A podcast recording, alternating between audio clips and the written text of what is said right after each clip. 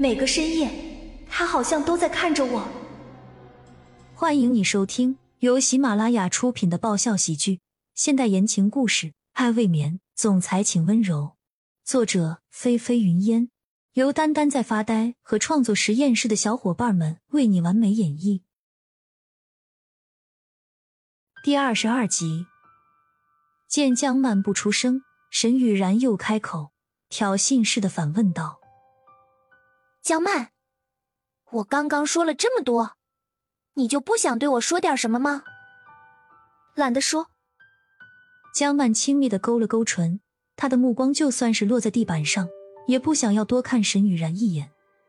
这个女人实在是让江曼觉得无比恶心。沈雨然也没有料想到，如今的江曼对自己居然变得不愠不火的，似乎不管他在说什么，都像是打在了棉花球上，完全用不上力量，半点都伤不到江曼的感觉。沈雨然有些没辙了，随后一边打量起了躺在床上的骆君莫，一边又问道：“江曼，你是不是还爱着骆君年呢？”听到对方的这个问题，江曼突然好想笑。她是真的想对着此刻的沈雨然仰天大笑的。他这个问题呀，实在是太具有讽刺意味了。江曼真的忍不住笑了，笑得沈雨然心里直发毛。等到江曼觉得彻底笑够了，又猛地止住了，瞬间收敛起了笑意，眼里浮现出冷酷的目光。这种充满寒光的眼神，足以杀掉沈雨然和骆君年无数次了。只听江曼满不在乎的退口而出道：“如果我说是呢？如果我告诉你我还爱着骆君年，你又能怎么样呢？”什么？你说什么？沈雨然被江曼的话给惊到了似的，有些不可思议的看着江曼。不过很快的，他又随即挺直了腰杆，对江曼宣示着自己的主权：“不管现在你说什么，一切都晚了。”所以，我希望你最好不要再缠着骆君年，要不然我就……沈雨然似乎还是有些自尊和傲气的，话说到最关键的时候，故意停顿了下来。可是不用他说下去，谁都能听得懂他接下来想要表达的意思。江曼似笑非笑的迎向沈雨然注视自己的目光，他江曼还真的是第一个觉得自己没有了骆君年。还能过得更好的女人，要不然你要怎样？说出来我听听，看看我会不会有兴趣，好好的再配合你一下呀。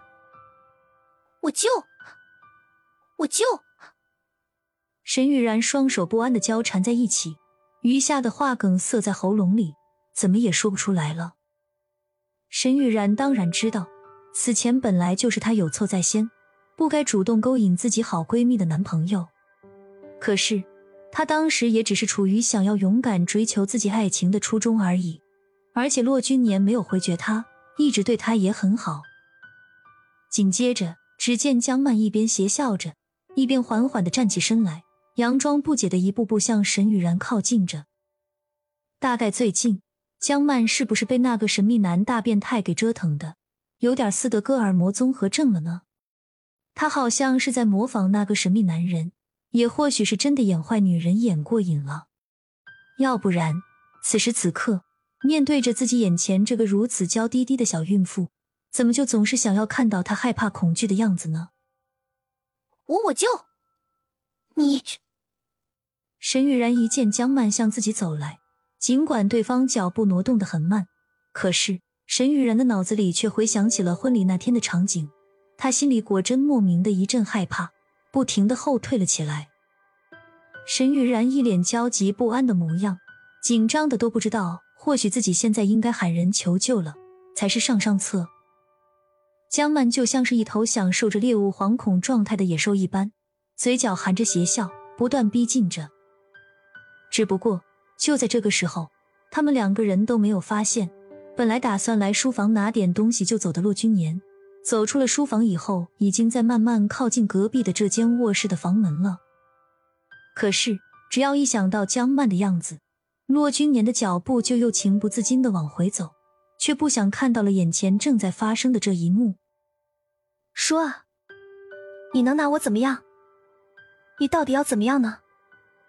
江曼轻轻的咧嘴一笑，本来她是看眼前的沈雨然害怕了，所以想以笑容来缓解一下对方的惊慌。但是至于他到底是不是出自于真心，那估计就只有江曼自己最清楚了。而对面的沈雨然却被江曼这么一笑，又给吓得更加害怕了。只见沈雨然突然身体一颤，双腿一软，就跌坐在了地上。本集完，欢迎订阅本专辑《爱未眠》，总裁请温柔。